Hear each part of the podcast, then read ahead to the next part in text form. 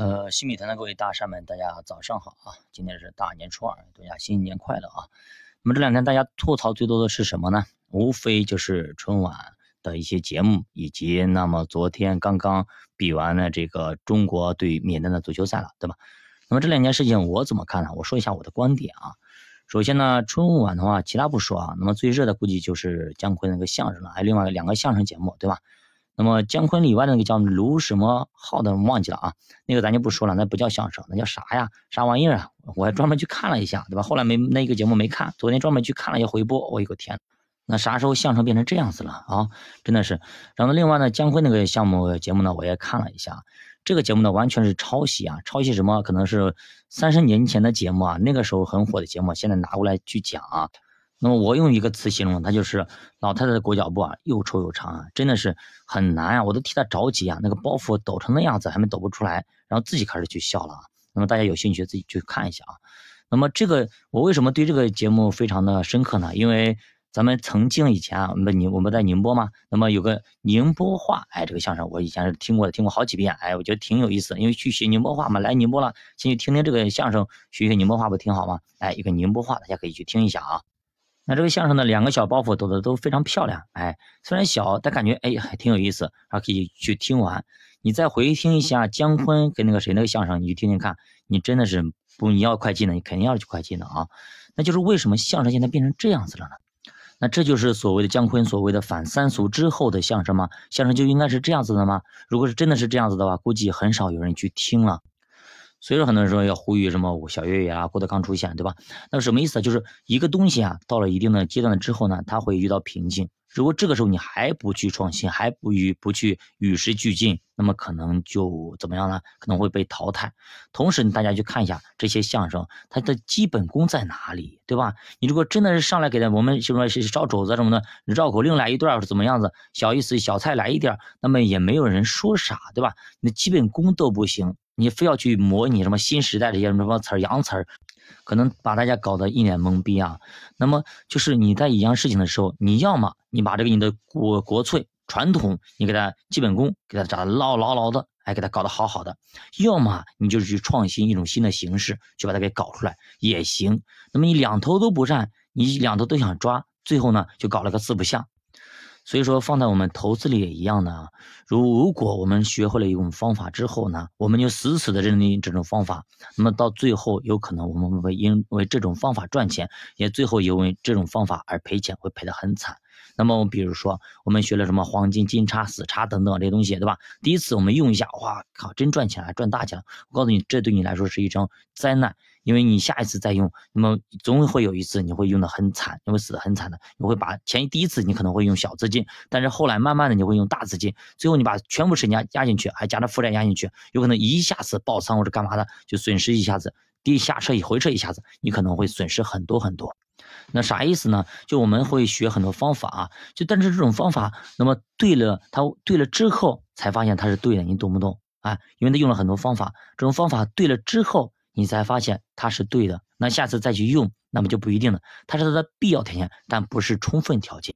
那打个不恰当比方，比如说你看到一个人，哎，他说话很很标普通话很标准，对吧？那么你就说，哎，这个人是个央视主持人，对吧？你这就这样说就也不一定对了，对吧？央视主持人他的普通话一般都很标准，但是普通话标准的人不一定是央视主持人。也就是说，某一个信号点它的出现，哎，有可能会出现牛市，也可能不会出现牛市。但如果你把它作为一个标准的话，你就是押宝一样的压进去，那它有可能是大，有可能是小，对吧？你有一次第一次你是它看到是大，第二次还是大，第三次还是大，你就认为这是一个铁律，这个赚钱的秘密。结果你砸进去，第四次它不是大，反而是小，那你就亏大发了。所以说我们任何方法都要与时俱进，不然的话就真的像相声一样，慢慢的、慢慢的被就没人听了，慢慢的、慢慢的就没落了。那有些人说，那郭德纲和小岳他们赶赶紧回归啊，赶紧回来，对吧？赶紧回来怎么样？说实话，现在德云社他也到了一定的瓶颈。你再去听一下郭德纲的相声，你再去听一下小岳他们的相声，对吧？你再去听一下他那那其他那些学生的相声，那么你去听一听，其实呢都很费劲啊，稍微有点费劲了。就是，呃，到了一定瓶颈的时候，一定要去就是突破，但是突破呢需要一些天赋的人存在，需要一些东西存在。因为呢，每个人都有黄金时期，因为以前我们很多时候会担心，会说，哎，为什么像周杰伦他的黄金时期写了那么多歌，是吧？像刘德华等等，他写了那么多歌，为什么后来他就出了那么多歌了呢？就是因为呢，一个人的职业生涯里边会有黄金时期，就跟足球队员一样的，在几多少年龄以内才可以打。就比如说那个，再比如说 NBA 一样的，他有年龄限制的，到了一定年龄要他要退役的，因为他的体力各方面是跟不上的。那再聊一聊足球啊，其实足球呢，呃，我自己是不怎么喜欢踢足球的，那么也不是说一个世界杯的爱好者啊，但是呢，足球我还是经常去了解的，因为毕竟咱们经常聊投资会聊到我们的足球场理论，对吧？足球场理论，那么会配前锋、中场、后卫等等，会有时候会去了解一下。那么国足的这个事情已经被吐了吐了那么多年了，对吧？现在还是被，那么还是被吐槽，就是一直被吐槽，从未有进步啊。那这个问题的症结到底在哪里呢？为什么中国十四亿的人口里边就不能够培养出来那么些几个那么优秀的一个足球运动员呢？其实呢，任何问题我们不能看表现，说啊这些足球运动员不够努力。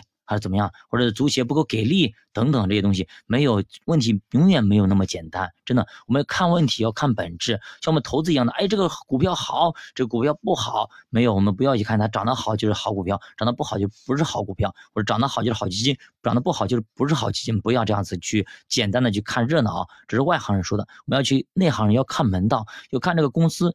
到底是什么？这个基金买的到底是哪些？那么基金经理风格是什么样子？策略是什么样子的？对吧？我们要去看的，对吧？我们要去看它历史走势啊，看它的风格等等。我们看很多东西，我们要 PK 哪几个就相类型、同类型的基金，我们来比较一下，对吧？天天基金里面去比一下等等，大概我们心里就有数了。那同样的，那么国足为什么永远都踢不好呢？到底问题在哪里呢？说白了，我们我们打个比方啊，就是这个里边呢，其实存在着很多问题。首先一个问题，如果啊，如果我们打个比方，如果一个公司老板啊，一个公司老板，那这公司老板他不好好去培训员工，不好好去搞公司的建设，搞做做生意，他反而天天去赌博。他赌什么博呢？他赌他赌什么呢？他给隔壁的公司的老板开始天天去打牌去赌博。他赌啥？他赌两个公司 PK 一起 PK 啊，PK 业绩。那他压你的，你知道他压什么吗？他压自己公司输，哎，他压自己公司输，你知道这这老板可气不可气，对吧？那他怎么可能让自己的公司业绩那么好呢？因为他让想要搞搞好自己的公司的一个业绩啊，那么他可能要下费很多的人力物力，要耗费很多精力，他觉得这样太麻烦了。那么既然我公司比不过人家，那么我自己下注的嘛，我下两注嘛，我下我公司赢，我下一注。那么我下我公司输，我下一百注或者一万注，对吧？那么如果我公司输了，我可以赚一大笔钱。所以说这种体制如果是不改变的话，你就很难那么去找一个实心实意的啊去干事的人，因为呢这个老板呢他经常换。他可能过个几年他要换掉了，过几年又换掉了，你懂不懂？就很讨厌这东西。到底这个我我辛辛苦苦如果努力的培养出来一些好的游球员，培养一些好的公司的职员，到最后呢，可能他们快要出成绩的时候，我要走了，甚至说我这边我我这边培训的这些东西，可能需要个三年五年十年以后才能出成绩。那么我做这个事情的意义在哪里呢？对吧？因为现在很多人都急功近利，所以他就想到这个问题，那么利益最大化嘛。我既然到了这个位置，我先捞点钱再走嘛。所以说，像古代一样的，我们带兵打仗，对吧？将军的影响力是非常大的。那么，如果是一支部队，对吧？到了一个非常勇猛的将军里，比如韩信，对吧？那么给到他，那基本上游刃有余，打的都势如破竹，打到哪里，对吧？但是如果你给到一这位像这些将军，你给到了像宋朝的某些昏官呢，那那些手里，对吧？那基本上给你搞得稀里哗啦的。而且呢，如果是遇到了这个昏君，像宋徽宗啊是谁，我忘记了。宋朝的那个皇帝真的是昏庸至极，他怎么说呢？他说：“我你们带兵打仗都要听我的。”你懂吗？听我的啥意思啊？他在皇宫里面啊，他在皇宫里边。那么他说：“我要在这个图纸上画一个圈儿。好，你们要在这里安营扎寨。结果呢，部队到了那个地方之后，发现是一潭水啊，是一潭水啊，是个河。你们能在河里安营扎寨吗？肯定要在岸上，没办法，皇帝说了算。”这个时候呢，必须在河里安营扎寨。你想想看，这就打仗去了，那么寒冬腊月的，让士兵们全部那都泡河里，就真的是这样子的，全部泡河里啊，安营扎寨，因为皇帝说了算呀。那么你想想看，第二天打仗，每个人都要冻死了，怎么打仗呢？对不对？那好，那说回球来，那球踢不过人家怎么样？球员问题吗？实力不行啊，跟不上人家，对不对？那么你一个小学生去打人家中学生，你怎么打得过？打不过。那从哪里看打不过呢？你踢巴西能他踢赢吗？踢德国能踢赢吗？西班牙能踢赢吗？踢不赢，对吧？那别说人家那边了，咱们亚洲的也踢不过，踢韩国能踢过吗？踢日本能踢过吗？踢不过。现在连越南也踢不过了，人家甚至有人预言啊，怎么说你踢不过越南的吗？真的预言成真了。而且呢，下一步啊，人家说你连缅甸也踢不过了。那真的到能够连缅甸也输的话，那那个时候啊，基本上你可以卷铺盖回家了啊。那么其实呢，就是这些年啊，一直有声音说，那么咱们这十四亿人中就没有能够踢好球的苗子吗？对吧？有是肯定有的，但是我们去看一看，试问在座的家长，哪一个人会愿意让自己孩子去踢足球？就是把他当做一个自己的职业，有吗？你愿意吗？所以说呢，你现在很多学的连操场上都没有，这种足球场都没有，你懂吗？连足球的课都没有，你怎么去让孩子们去学习、去练习呢？而且足球苗子这个东西啊是比较难培养的啊，有可能你可能一千个人里面挑一个都比较难，这样的话他的失败率会很高。就是你如果是真的把自己的孩子去送去当足球员去培养，结果培养到最后发现没有培养成，那么就废了吗？文化课也学不好，足球没踢好，最后呢就不行。所以说这个问题，国家要层面和各个方面去考虑这个问题。那就是我们没有培养成的话，我们有给他有留个后路，你懂吗？这样的话才会有更多的人去愿意把自己的孩子送出去，去进行一个培训、一个培养。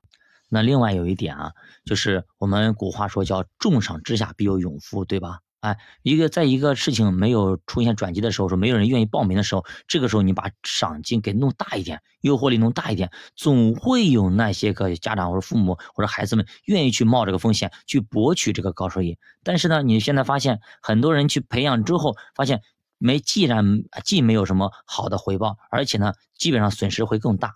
其实百分之九十九的损失率，那么只有百分之一的赚钱，而且赚钱不多，损失会更大。你说谁会愿意去做做这件事情呢？包括资方也一样，你去投资的时候，我投资回报率很低很低，基本上为零，那么损失率会很大。那么既就成了一个公益的事情，那么谁会愿意去做这件事情呢？就是青年培训嘛，对吧？培养这些青青年一代的球员，新的球员去替补上去，对吧？你只要这种机制运行的合理，总我相信十四亿人口里边总会有一些人会踢得好的。那这些苗子也总会那么实现的，也总会出来的。你不去做这件事情，那么就永远不会找到那些合适的苗子。当然，这个过程可能会相对来说比较漫长。那这个功劳到底归给谁？那这个制度其实挺挺尴尬的。就是说，我们有一种制度，就是说，你这个功劳谁在任的话，可能在任也就没多长你时间，对吧？你如果在任之后，那么你没有去你做这件事情，那么可能这功劳没有归给你，对吧？归给下一代，那么很多人就不愿意去做。那我们的奖励机制方面能不能进行一些创新、进行革新呢？那这也是我们需要思考的。还有说一下我们的邻居日本，曾经的日本足球也不好，对吧？也不好。但是呢，日本人学巴西，人家就学巴西。那就人家就是照搬的给搬过来，啥都学，你知道吗？就学这一个队，好照死来学。那中国呢？今天学巴西，明年明天学德国，等等学有。今天学这个防守，学这个进攻，那感觉自己很牛逼呢，就学些天龙八部，学的全部都都会一样的，集万种功夫于一身，都各种球技于一身，各种战术于一身，到最后呢，学了个四不像，啥都不会。那做报告都做起来很漂亮，对吧？我们学了这个东西，学了东西，到最后呢，啥也不会，对吧？就相当于说，你学了一个九阴真经，又学了一个九阳神功，那两种功夫是相克的，怎么能同时学会呢？对吧？最后肯定会学的走火入魔。所以说，这放在我们投资里也是什么啥东西呢？就是你既要做右侧投资，也要做左侧投资，你懂吗？左侧跟右侧是完全相反的两种模式和相反的两种操作方法，这个时候你怎么可能会学得会呢？对吧？人右侧是越涨越买，你左侧是越跌越买，那右侧呢是回撤就卖，你左侧呢可能越回撤越买，越上涨到一定程度要卖要止盈，对吧？是不一样的。那左侧用的是时间越长越好，那右侧呢可能时间是宝贵的，时间越短越好。所以说两套完全相反的操作方法和投资方法，你不能够把它揉在一起去学去用的，不然的话你自己会凌乱的。除非你把左侧所学的非常非常好了，然后呢再去学右侧。你不能同时去操作，等你两种方法都学的非常 OK 了，这个时候来回切换会 OK 的，那这个时候才是可以的。好的，新华读书陪你慢慢变富，我是新华，我们下期见。如果大家对投资感兴趣，可以点击主播头像关注主播新品团，跟主播一起探讨投资智慧。再见。